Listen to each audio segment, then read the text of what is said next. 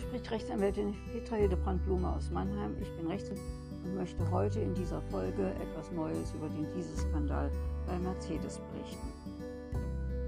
Neu ist, dass die Staatsanwaltschaft in Stuttgart gegen drei Mitarbeiter des Daimler-Konzerns Strafbefehle beantragt hat. Diese Strafbefehle wohl auch schon erlassen sind.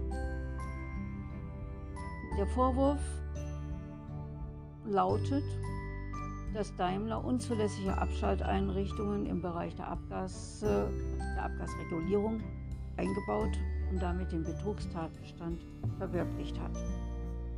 In zivilrechtlichen Verfahren bestreitet die Daimler zulässige Abschalteinrichtungen eingehaben.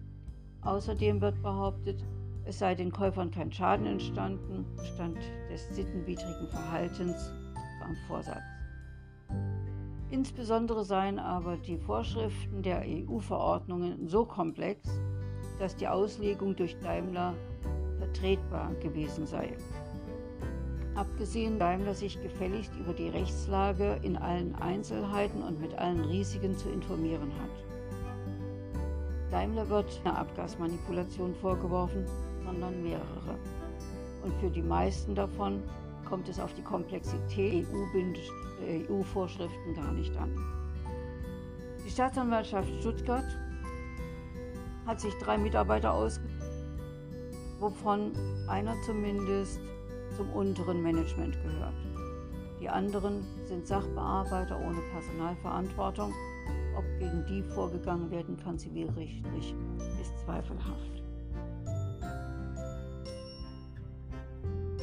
Bleibt an betroffenen Personen, die Strafbefehle akzeptieren. Wenn nicht, wird es zu prozesswirksamen und vor allen Dingen öffentlichen Strafverfahren. Mit der strafrechtlichen Entwicklung haben sich die Chancen von beschädigten Dieselfahrzeugen bzw. den Eigentümern davon für das strafbare Verhalten von Mitarbeitern hat die Daimler AG nämlich einzustehen. Einen Entlastungsbeweis könnte die Daimler AG zwar führen bzw. es versuchen, es aber bisher in Gerichtsverfahren noch nie versucht. Die weitere Entwicklung bei Daimler bleibt also spannend. Ich bin Petra Hildebrand-Blume aus Mann und vertrete Dieselgeschädigte gegen Daimler und andere Großkonzerne.